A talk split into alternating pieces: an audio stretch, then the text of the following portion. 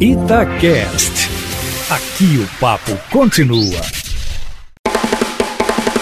Fala Pance! Fala Pance! Um bate-papo descontraído sobre o futebol. No primeiro episódio do Fala Pance, nosso convidado é o treinador Dorival Júnior, ex-jogador e atualmente está sem clube. O último trabalho foi no Atlético Paranaense no ano passado. Com passagens pelo Cruzeiro de maio de 2007 até dezembro daquele ano, também treinou o Atlético de setembro de 2010 até agosto de 2011, comandou o Santos campeão da Copa do Brasil em 2010, outros times que ele trabalhou, São Paulo, Flamengo, Palmeiras, Internacional. Dorival, um abraço para você, obrigado por aceitar nosso convite. Como é que tá a carreira em meio a essa pandemia? Como é que você vê toda essa situação com o futebol no contexto também da pandemia, Dorival? Um abraço, Emerson, é um grande prazer, uma, uma satisfação. Dois anos atípicos, né? Eu, eu acredito que nunca havíamos passado uma situação como essa. Estamos aí ainda aprendendo a conviver com tudo isso, né? Está sendo um grande desafio para todos os profissionais envolvidos na área, né? Uma alteração completa ou por completo, né, do nosso dia a dia, daquilo que já fazíamos de uma maneira até queira ou não, mesmo que ainda com um calendário que não condiz com a realidade e as necessidades do futebol brasileiro, mas já tínhamos ali uma, uma certa organização e já imaginávamos que iríamos conviver com algumas alterações ao longo de um ano, mas não tão bruscas como as que aconteceram até então. E eu acredito que ainda continuaremos aí é, com essa situação por mais um tempo. Eu acho que agora que estamos aí atingindo com a vacinação, ainda é muito pouco, né? Teremos que ter ainda os muitos e muitos cuidados que todos estão tendo e naturalmente isso ainda vai, vai nos afastar do convívio né, normal e natural. Dorival, e agora o Campeonato Brasileiro com limite para as trocas de técnicos dentro da competição? Cada time só vai poder ter dois técnicos ao longo do torneio, cada técnico só vai poder treinar dois times diferentes. Como é que você enxerga isso agora? Cada clube só pode demitir técnico uma vez. Isso é importante para a profissão de treinadores, Dorival? Olha, eu acho que isso daí vai começar a proteger um pouco mais os clubes. Por que isso? Porque eu acho que o clube tem o tempo necessário para poder desenhar aquele profissional que ele queira à frente da sua equipe. E quando isso acontece, e logo na sequência, três, quatro resultados negativos, você acaba tendo o seu trabalho comprometido. É um fato que pode sim ajudar, ajudar a, a humanizar um pouco mais, a nos aproximarmos um pouco mais. Ainda não é o suficiente. Eu acho que nós precisamos de um choque de gestão nos clubes, de uma mudança no modelo de gestão das nossas equipes, trabalharmos mais em conjunto, trabalharmos mais próximos uns dos outros para que voltemos a ter um mecanismo saudável no futebol brasileiro, o que não acontece nesse momento. Nos últimos 20, 25 anos aí, o que nós temos visto é comprometedor. Por quê? Porque você, como treinador, e isso eu já falava quando eu atuava como jogador, né? que o treinador ele não tem como ter o seu trabalho avaliado de uma maneira correta com três, quatro meses apenas em cada clube que ele passe. É muito difícil isso acontecer. Você não consegue implantar nada daquilo que você imagine. Quando você começa a conhecer seu elenco, você começa a ter oscilações naturais de uma equipe que esteja com altos e baixos, e a grande maioria das nossas equipes estarão com altos e baixos em determinados momentos e acarretarão ainda as demissões em massa. Por quê? Porque você não tem uma gestão segura. Eu acho que nós precisávamos de um movimento, de uma mudança radical. Principal ponto do problema, profissionais preparados no comando de clubes. É diferente de você ter uma grande empresa e ter tido sucesso nessa grande empresa e de repente vir a comandar um clube. O clube tem as suas particularidades que poucos conhecem os caminhos do futebol. Dorival, ainda nessa linha de raciocínio, eu queria que você falasse sobre essa situação. Com certeza já aconteceu com você no futebol, você trabalhando, ganhando vestiário, dia a dia nas atividades, cativando os atletas, passando sua filosofia de trabalho, e aí, de repente, o dirigente te demite, não te dá tantas explicações, por pressão que seja de conselho, por pressão de torcida, mas que você via que tinha condição de trabalhar ainda e dar mais ainda ao clube e ao seu trabalho, Dorival? O, o, que eu falo, Emerson, é que o clube ele tem o tempo necessário, ele não é forçado, ele não é obrigado, não é colocada ali uma pressão para que o clube defina por um profissional. A partir do momento que ele tem uma definição, apenas um clube. Eu fui questionado a respeito da, do meu conceito de jogo, como eu desenvolvia, como eu faria para uma montagem, se eu teria as peças, se eu não teria, o que eu precisava, o que eu não precisava. Queriam conhecer um pouco do profissional. Depois de deles terem ouvido aí 12, 15 treinadores, acabamos fechando um contrato. Foi a única vez que eu tive um contato mais direto com os executivos de futebol, trabalhando em cima de detalhes de campo. Pode revelar aqui qual time que é, Dorival? Posso, o Atlético Paranaense. Foi o último clube. É, e o único que me fez perguntas nesse sentido. No mais, assim, você foi contratado pelo teu histórico, pela tua campanha, nem sempre pelos teus conceitos.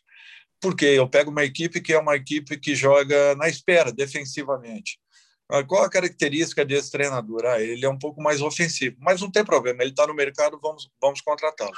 Não traçam linhas, parâmetros, objetivos, não conseguem compor uma condição em que vamos dar o tempo necessário para esse profissional poder chegar, se adaptar, ah, evoluir, melhorar, corrigir, e aí sim, a partir de determinado tempo, você poder avaliar aquilo que está sendo desenvolvido. Em dois, três meses, ninguém implanta nada, ninguém muda nada, ninguém acrescenta nada, a não ser, Emerson, que você pegue um, um trabalho que já venha de um primeiro, um segundo, um terceiro treinador, que eles já venham corrigindo esse trabalho e, de repente, você se apresenta e acaba usufruindo de tudo aquilo que foi plantado, foi corrigido, para que você possa começar a chegar aos objetivos que talvez aquele primeiro treinador, se tivesse mantido, sido mantido, com as ideias que ele apresentava, você pudesse alcançar ali, naquele momento, os resultados que esse quarto, terceiro ou quarto treinador estaria alcançando. Então é assim no futebol brasileiro. Eu cito muito o exemplo é, de dois treinadores que são históricos, por quê?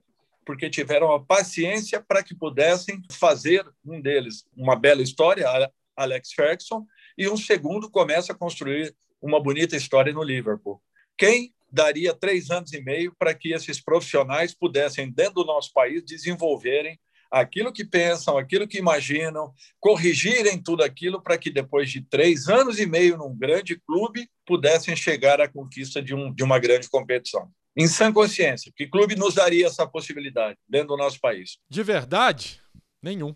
Por quê? Porque a impaciência ela é gerada a notícia ela é jogada, ela é fomentada, a ideia de que o treinador não gera resultados, o treinador perde vestiário, o treinador não tem capacidade, o treinador não se adaptou ao clube. É, na maioria das vezes é o que acontece. E nem sempre é isso. A realidade não é essa. Aquilo que se passa no interior de um centro de treinamento, quando o treinador tem que resolver muitos e muitos problemas, nem sempre tendo o respaldo para que possa estar resolvendo tudo isso. Dorival, e nesse processo de fritura do treinador, o que dá para perceber é que isso é fomentado também pelo torcedor. Muito paciente nas redes sociais, bravo, reclamando, intolerante. Você acha que isso de alguma maneira pesa para o dirigente, às vezes, até ver o valor do treinador e do trabalho, mas demitir só para fazer bonito com a torcida? Como é que você avalia essa situação, Dorival? Vou te resumir numa frase, porque o, o gestor de futebol ele usufrui do CNPJ do clube e ele não se responsabiliza com o seu CPF, senão ele pensaria muitas e muitas vezes antes de tomar uma decisão. E aí é que eu coloco que o modelo de gestão dos nossos clubes estão falidos e os nossos gestores, como nós treinadores, como jogadores, como vocês a imprensa, como o próprio torcedor, ele tem que começar a aprender e a visualizar um pouco mais o futebol. O futebol não pode mais ser olhado sem ser realmente ter condições de educar o seu consumidor para tudo que vem acontecendo. Você pega dois times, um time como o Flamengo hoje e um time qualquer que está sendo trabalhado para de repente chegar aí numa condição de décimo colocado no Campeonato Brasileiro. O seu torcedor ele está sendo instigado, ele está sendo alimentado que essa equipe terá as mesmas condições que um Flamengo, que um Palmeiras, que um Atlético Mineiro, que um Grêmio. E não é assim.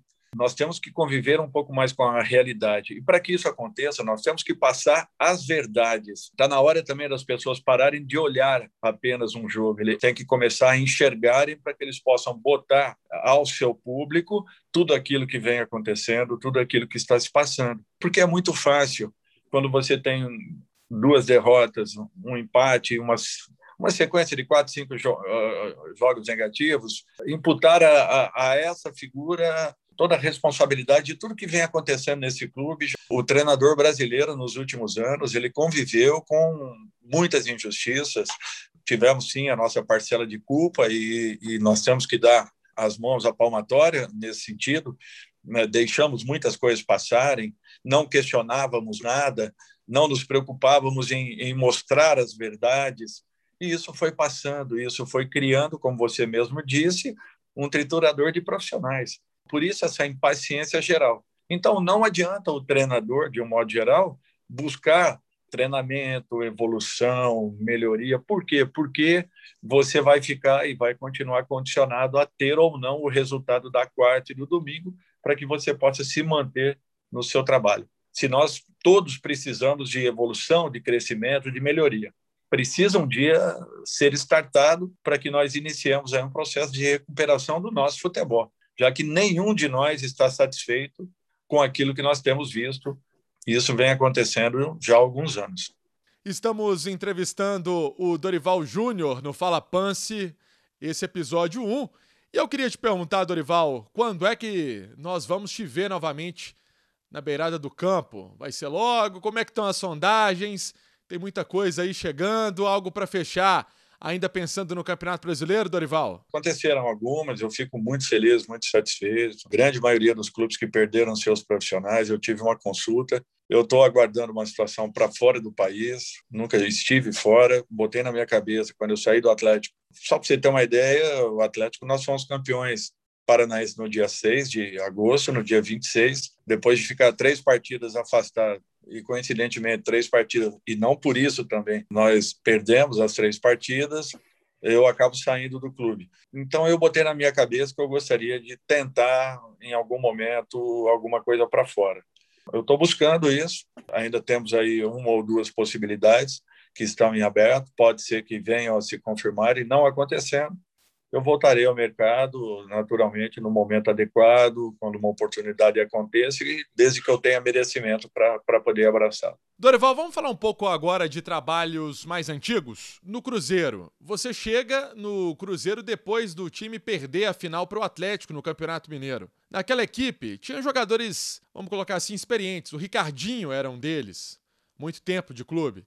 Me recordo que a equipe também tinha Rony, tinha Araújo, tinha jogadores mais jovens também, o Guilherme, Wagner. Você consegue colocar o time classificado para a Copa Libertadores da América, mas você não permanece para o ano seguinte. O que, é que de fato aconteceu naquele ano, Dorival? Quando eu cheguei, uma reunião com o Zezé e com Alvimar, eles me colocavam que eu estava chegando no pior momento do Cruzeiro, financeiramente, tecnicamente. Eles estavam ali me deixando a pior equipe dos últimos anos, segundo eles, palavra deles, né? Uma colocação assim, num bate-papo informal, até porque o Cruzeiro sempre tinha tido times assim fantásticos, né? E aquele Cruzeiro tinha tomado duas goleadas, né, na decisão do Campeonato Mineiro daquele ano contra o Atlético. E realmente, quando eu cheguei, o time estava muito abalado, totalmente cabisbaixo, era um time ressentido de uma confiança, e isso foi sendo readquirido aos poucos, nós reformulamos aquela equipe toda, né? O único jogador que jogou a primeira partida, que também estava sendo mandado embora, eu, pedi para segurá-lo, porque eu via muitas qualidades nele, e estava sendo mandado embora, ou seja, liberado né, de volta ao Joinville, era o Ramires, e foi o único que jogou a primeira partida, dois dias depois que eu cheguei, a estreia lá no Rio contra o Fluminense, e jogou a última partida da competição. No mais, os 11 jogadores, os 10, desculpem, foram alterados, nós fizemos uma mudança, o Fábio estava fora por lesão, quando ele retornou, a equipe teve um crescimento muito grande com, com, com a sua presença, buscamos uma classificação à Libertadores. Na ocasião, o Maluf me chamou e, me disse, o Maluf era meu amigo, falou, Dorival, eu agradeço teu trabalho, vou tentar buscar para a Libertadores um treinador com mais vivência, mais experiência. Eu falei, Maluf, tranquilo, pode ficar à vontade, o que você achar conveniente fazer, eu fico satisfeito, eu acho que eu, eu consegui dar o retorno que talvez vocês, nem vocês esperassem que acontecesse, pela equipe. Hoje o Cruzeiro tem uma equipe montada, uma equipe pronta, preparada, e eu não tenho dúvidas que vocês, caso eu tenha ou tivera tido essa oportunidade, eh, nós poderíamos chegar muito longe com essa equipe, porque o grupo estava nas nossas mãos naquele momento. E queira ou não, no ano seguinte foi, foi campeão mineiro, aquela equipe que foi estruturada. Mas isso aconteceu comigo no Cruzeiro, aconteceu comigo no Santos, aconteceu comigo em 18 também no Flamengo. Não é uma novidade. Novidade vai ser o dia que eu ganhar a oportunidade de ter uma equipe montada, formada para ganhar uma competição como a Libertadores. Ficou alguma espécie de mago, alguma coisa desse, desse tipo, Dorival? E o Maluf até colocou uma coisa que foi interessante. Ele falou: ó, contrário à vontade do Alvimar e do Zezé, a posição que está sendo tomada é minha, porque eles não queriam que mexesse. Mas eu estou achando conveniente mexer. Um ano depois, ele estava me contratando para o Atlético. Na, o Atlético estava a 20 rodadas, praticamente, entre os quatro da zona de rebaixamento tinha, tínhamos ali 24 rodadas, eu acho que nós tínhamos 14 ou 12 rodadas apenas ao final da competição, uma coisa assim. E graças a Deus, com todos os problemas, sete pontos para atingir o primeiro que não caía. Sete pontos era uma distância considerável. E na penúltima rodada nós já tínhamos livrado o Atlético Mineiro daquela, daquela condição. Então, assim. E nesse caso, você não permanece mais uma vez no time, né? porque nós fizemos uma reformulação no início que a equipe naturalmente iria oscilar. O Campeonato Mineiro, nós saímos num contra-ataque com o Magno Alves com a bola do jogo, porque nós havíamos ganho a primeira partida, 2 a 0, e íamos para a segunda partida. O Magno saiu aos 37 minutos, sozinho na frente do Fábio, e infelizmente não conseguiu fazer o gol. Estava sozinho, livre. E naquela volta, naquele retorno da bola, nós acabamos tomando o gol aqui atrás. São situações que você tem que entender como profissional. Queira ou não. Por quê? Porque todo o trabalho de reformulação vai respingar em cima do treinador. É aquilo que eu te falo. É, é... Aí o Cuca chega e prepara a equipe para aquela para aquele ano maravilhoso que acabou vivenciando aí em 2011, 12 é porque 2013 foi campeão da Libertadores e 2012, né, no ano anterior, o Atlético foi o vice-campeão em 2012. Exatamente, exatamente. É, então, assim, é, tudo tem um processo, né? É, o plantio, a correção é, do arado ali, tal, tal, tal. É, colocar um fermentinho aqui, um fermento ali, que na, na ocasião foi um fermento de alta qualidade, que foi a chegada do Ronaldo e de mais alguns jogadores, e, de repente, é, o alcance de resultados. Esse processo num clube europeu ele é vivido por um profissional. Esse processo num clube nacional ele é vivido por três, quatro, às vezes cinco profissionais nesse processo de três, quatro anos de construção. Porque Emerson, ninguém queima etapas no futebol. Futebol exige que você ultrapasse etapa a etapa, sofra com cada uma delas para que você atinja ali na frente. Isso não quer dizer que você não tem uma equipe que de repente você plugue e ela pegue. O Santos de 2010. Só que é, era uma equipe que marcou a história, que daqui a 30 anos, 40, nós já passamos aí 11 anos, e, e aonde eu vou, aonde as pessoas me abordam, falam daquela equipe. Por quê? Porque aquela equipe causou emoção. Ela trazia emoção a quem assistia futebol, não só o torcedor do Santos, uma equipe que fez o número de gols que fez numa edição de Copa do Brasil, vinha fazendo no Campeonato Brasileiro e no Campeonato Paulista. Daqui a anos ela vai ser lembrada, porque ela provocava emoções.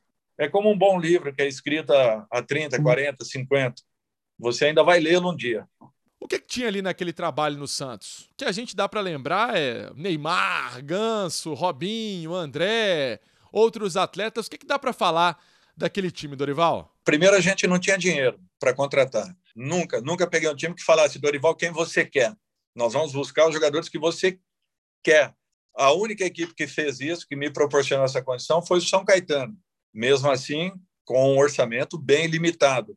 Mas eu fui buscar os jogadores que eu queria. E fomos vice-campeões paulista depois de um rebaixamento no Campeonato Brasileiro. Fomos vice-campeões antes de eu chegar no Cruzeiro em 2007 aquela equipe, no primeiro treinamento que eu, no primeiro dia, nos apresentamos, fizemos ali alguns testes físicos e fomos para campo e eu soltei um trabalho já colocando uma equipe base em campo. E a bola não saía, troca de passes. E eu parei o treinamento, eu ia fazer 30 minutos desse trabalho, eu fiz 20 minutos, parei o trabalho, sentei com eles, tem uma mangueira no centro de treinamento do Santos, falei, vou falar uma coisa hoje aqui para vocês. Talvez muitos não se lembrem, porque jogador ouve por aqui, sai por aqui no mesmo minuto. Mas alguns, com certeza, se lembram desse fato. Eu falei assim: vocês podem marcar a história do Santos Futebol Clube. Vou falar uma coisa: depois daquela grande equipe que eu vi aqui, de Pelé e, e companhia, vocês podem fazer e marcarem a história do Santos. Um ficou olhando para o outro, tal, tal, tal, e os treinamentos foram começando. E a gente percebia uma harmonia, uma troca de passes, uma velocidade. Nós tínhamos contra-ataque, mas nós tínhamos ataque com velocidade. Nós tínhamos é, posse de bola, nós tínhamos uma mobilidade impressionante e a nossa marcação era muito alta. Nós tomávamos a maioria das bolas no campo adversário, onde nós já reiniciávamos o nosso ataque. Por isso nós fazíamos muitos gols, mas o fato principal era uma equipe extremamente coletiva. Jogava com apenas um toque na bola. E depois em março, abril, quando chegou o Robinho, porque a equipe já era muito boa com o Marquinhos que vinha atuando, Marquinhos que era aqui do Havaí. Marquinhos estava muito bem no, na equipe. A equipe era harmônica, a equipe criava. Nós fazíamos resultados de cinco, de seis e e quando o Robinho chega, começamos a fazer de sete, oito, nove, dez. Aquela equipe ela se encontrava por quê? Porque não tinha vaidades. É, mas nos momentos em que acabava o trabalho, era uma integração, era uma interação, era uma aproximação. E trabalhávamos muito, muito, em excesso. O futebol é muito simples. O difícil é você fazer as equipes jogarem com simplicidade. Esse é o grande desafio do treinador. Eu tenho todos os, os vídeos de todos os jogos daquela, daquela época. E vez ou outra aí eu acabo assistindo muitas dessas partidas. Nós atacávamos a aproximação com a troca de passes e as infiltrações que aconteciam. Por isso esse número de gols e o número de oportunidades que a equipe criava, que era assim impressionante. Dorival, vamos agora no assunto que ficou na época nacionalmente conhecido, você e o Neymar, a rusga de vocês dois na relação sua e do Neymar foi aquela demissão antes do clássico contra o Corinthians. Por falar no Neymar, recentemente, treinador também, o Guardiola, falou da capacidade que o Neymar tem, que quando foi jogar aquele Mundial com o Santos, ele comandando o Barcelona, mostrou o clipe das jogadas do Neymar, todo mundo ficou encantado com ele, e que se o Neymar tivesse permanecido no Barcelona, poderia ter conseguido mais Champions.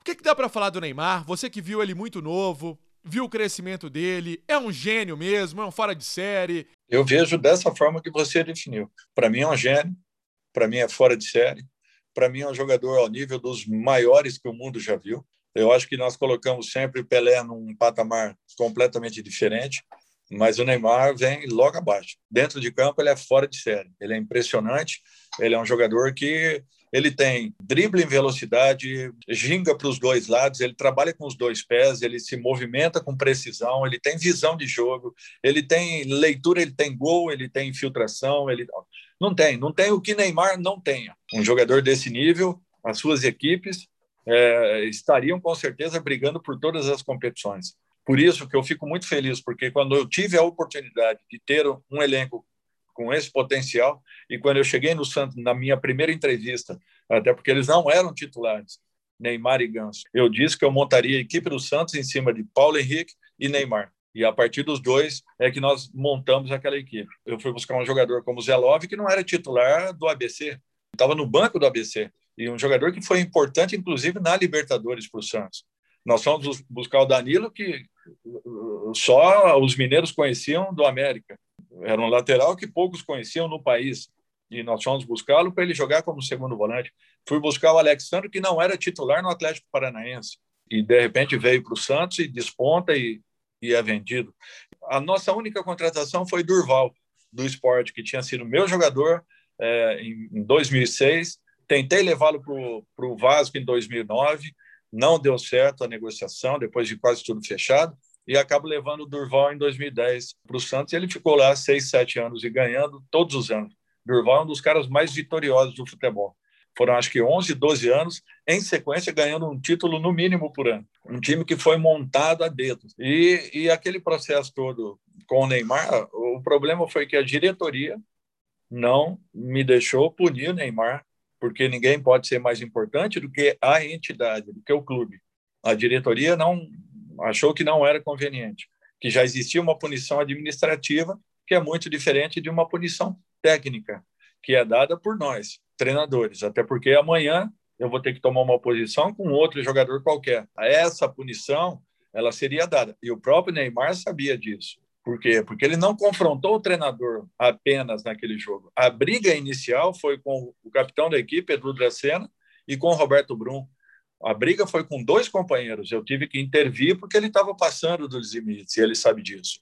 Tanto é que naquele dia mesmo as coisas já estavam arrumadas. Ele havia pedido desculpas a todo mundo. Tecnicamente, ele não deixaria de ser punido. Como? No primeiro turno dessa mesma competição, jogando com o Atlético de Goiás lá em Goiânia, Paulo Henrique Ganso, Neymar, Madison e André ficaram fora da delegação porque chegaram atrasados numa concentração. Então, eles se esquecem disso. Disciplina, ela é igual para todo mundo. Nós tínhamos assim uma convivência fantástica, era era muito tranquila. Sempre foi um garoto que se dedicou, se entregou em treinamentos, em trabalhos.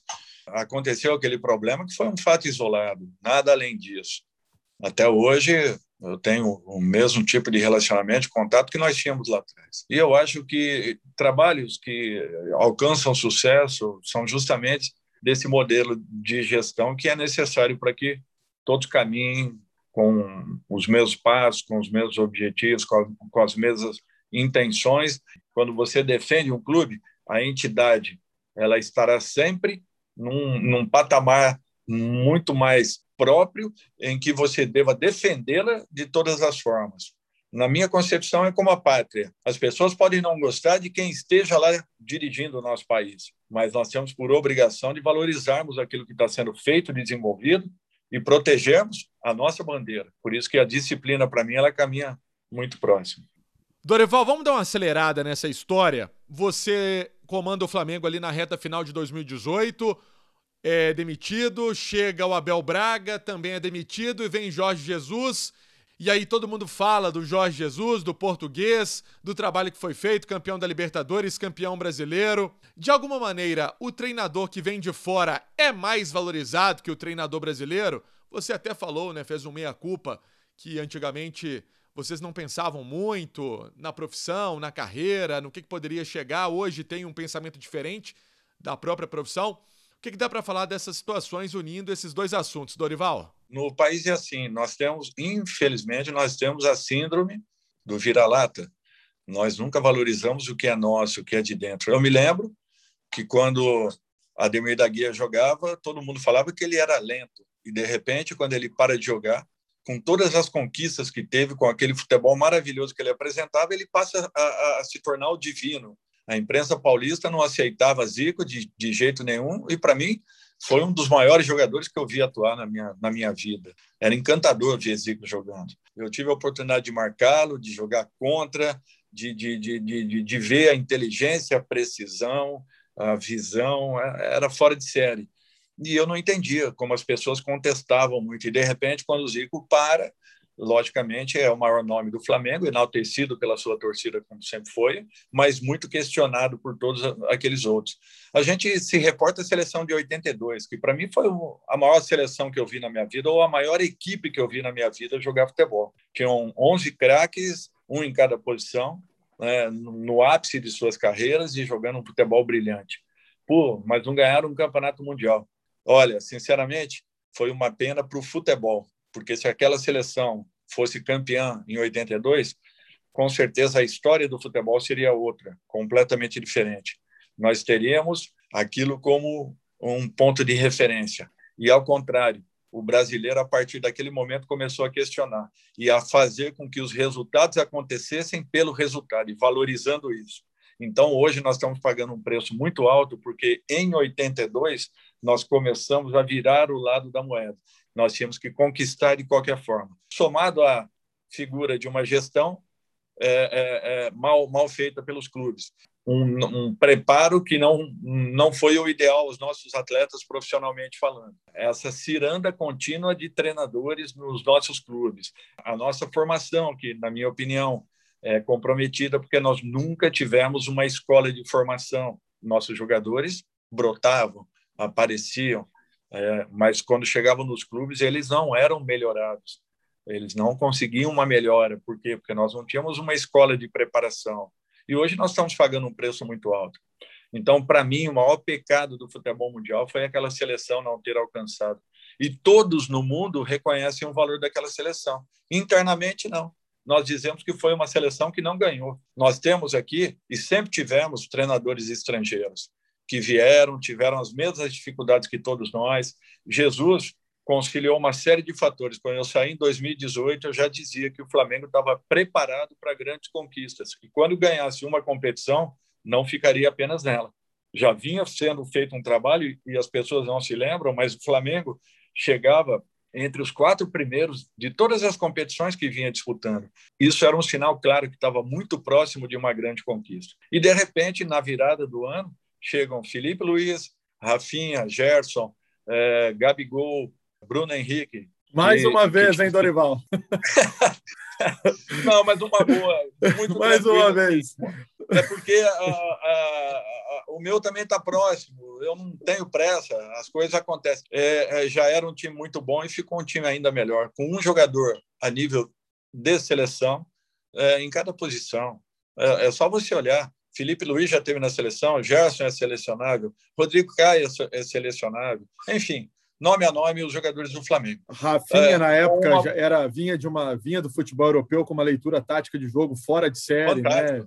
Rafinha, Rafinha e Felipe Lan, para mim são dois jogadores que têm assim uma leitura, uma visão que me impressionam. A leitura que eles têm de jogo, com certeza serão grandes treinadores, caso queiram.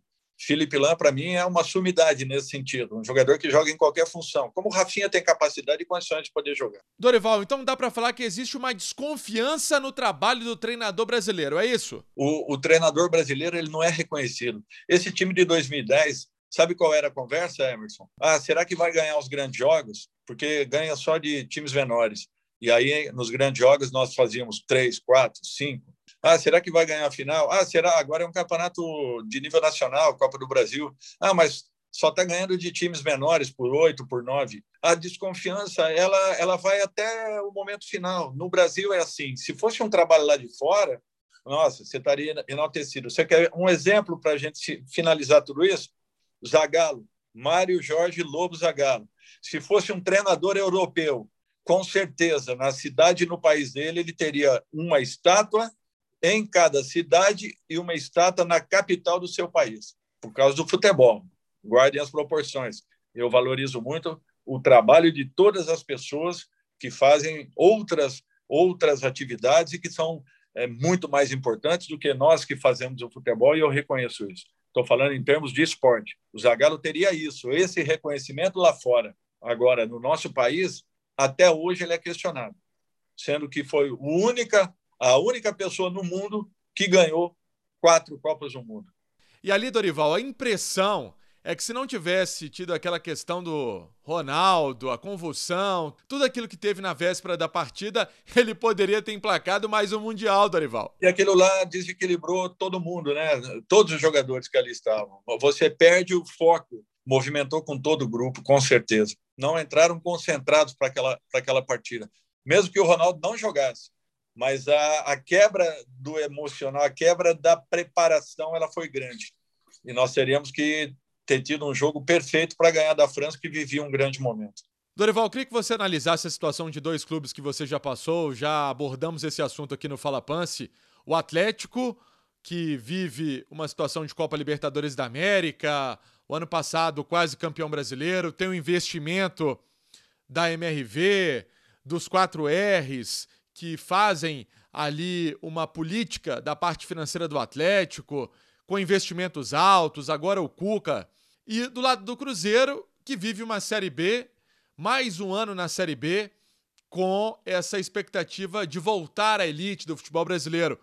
O que, que dá para falar dessas duas equipes que você com certeza carrega com carinho pelo fato de ter trabalhado nelas, Dorival? Eu acho que todos lamentamos aquilo que aconteceu com o Cruzeiro porque infelizmente acabaram por gestões fraudulentas acabaram estraçalhando com o clube. Mas o Cruzeiro é forte, o Cruzeiro pode se recuperar.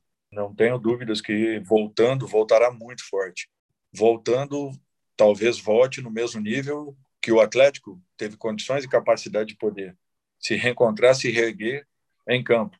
Eu falo isso esportivamente. Naturalmente tem também as suas dificuldades e os seus problemas, internos, administrativos, eh, financeiros, é natural, Mas é, eu não tenho dúvidas que, como equipe hoje, é um exemplo. E esse trabalho foi construído ao longo de, de anos. Como o Cruzeiro teve aqueles momentos de ouro e também foi com, foram construídos ao longo de anos. Então, o, o, que eu vejo é uma, uma paciência por parte do torcedor que continue acreditando, continue é, incentivando, mostrando o seu amor pelo clube, porque os clubes se reinventam e pessoas de bem estão começando a se aproximarem da maioria dos clubes brasileiros. Eu não tenho dúvidas que nós começaremos a ter um, uma, um novo momento, porque elas já têm o suficiente, graças a Deus. É, nós estamos começando a ver um, uma separação. Nós vamos apartar aqueles que se aproveitavam do futebol daqueles que estão entrando no futebol para gerarem resultados aos seus clubes é isso que eu espero que aconteça. Não só ao Cruzeiro, ao Atlético, mas aos clubes brasileiros de um modo geral. Ô, Dorival, e a sua análise sobre Jorge Sampaoli, que é substituído pelo Cuca no lado do Atlético? Ele aceita a proposta do Sampaoli do Olympique de Marseille. E no caso do Cruzeiro, o Felipe Conceição, que entra na vaga do Filipão, sai no fim da Série B e chega um treinador novo, com ideais também dentro do mercado da bola, querendo mostrar e marcar o nome dele, assim como aconteceu com certeza com você quando estava galgando seus passos, Dorival? O trabalho do Atlético mesmo, ele teria condições de ter uma avaliação concreta e mais segura agora nesse ano, quando o São Paulo iniciaria o ano e de repente finalizaria o mesmo ano, aí sim ele teria um ciclo para poder comprovar e mostrar o seu trabalho, não é? Até porque plantou lá atrás e de repente desenvolveria para poder atingir, chegar em campeonatos e agora no segundo ano de repente passa as mãos do Cuca. Então é, perdeu-se um pouco daquela possibilidade de uma avaliação mais concreta do trabalho do treinador anterior. Naturalmente, o Cuca tem qualidade, tem condições, enfim, é um vencedor também e vai dar sequência com, com, com o pé nas costas. Até porque o time do Atlético é um excelente time, aliás, um elenco muito bom. E, e, e com o Cruzeiro, o, o Felipe é um treinador que está no processo é, de formação, porém uma formação consistente, já apresentando alguns bons resultados e que com certeza tem capacidades também para poder levar ainda mais aquilo que o Cruzeiro já começou e já reiniciou. Eu acho que é uma questão de tempo, um pouco de paciência, para que nós não percamos essa, sabe, comecemos a montar uma nova cultura ao futebol, até porque essa anterior é a falta de cultura. Nós precisamos de uma cultura que comece a valorizar um pouco mais o trabalho. Se você não der tempo para que tudo isso aconteça, sinceramente, nós vamos continuar nessa ciranda que estamos e daqui a 10 anos estaremos falando dos meus problemas e das mesmas, dos meus fatos. E nessa linha que abordamos no nosso papo, Dorival, tem o Lisca, que tem o trabalho, a permanência, continuidade, levou o América na Série B do Campeonato Brasileiro para a Série A da competição, volta à elite, leva o América para a semifinal da Copa do Brasil contra o Palmeiras. Chega na final do Campeonato Mineiro tirando o Cruzeiro, é aquilo que debatemos ao longo do Fala Pans, Dorival. Exatamente, perdeu um jogador que é muito importante em razão né, de uma possível negociação, sai, não sai, e de repente ele fica afastado e mesmo assim ele encontra um caminho com os jogadores que estão ali dentro. Quando você tem a possibilidade de implantar um, um conceito e desenvolvê-lo com os jogadores, qualquer um que entre vai fazer a mesma função. Pode não ter a mesma capacidade técnica do anterior, mas ele, dentro das condições que ele apresente, você pode ganhar num sentido, perder talvez num outro, porque o jogador já conhece o sistema de trabalho, já, o conceito do treinador, o desenvolvimento do conceito. Ele vai encontrar daqui a pouco no João Paulo, seu lateral esquerdo, de repente a função de um segundo volante pelo lado canhoto, se, se, se o Zé Ricardo não puder jogar. Um exemplo, é, entendeu? Por quê? Porque ele tem, ele já tem a vivência do, do jogador há mais de um ano. Como eu fiz com o Wesley quando eu estava no Santos. Você vai ser um segundo volante. Ele era um ponto direito, ele era um atacante. É, e falei, não, você tem essa característica, joga aqui para mim e não deixou de fazer gols, não deixou de estar lá na frente e de repente é vendido para a Alemanha. Então, é, é, isso por quê? Porque o treinador tem essa sensibilidade, só que ele precisa de tempo. Dorival, te prometo a última. O que, que dá para falar sobre Guilherme Bissoli, que você trabalhou com ele no Atlético Paranaense no Furacão? Eu lancei o, o Guilherme no, no São Paulo e encontrei com o Guilherme no Atlético, coincidentemente. Podem esperar um jogador que sabe fazer gols, inteligente para jogar, de muito boa movimentação, briga até o último instante.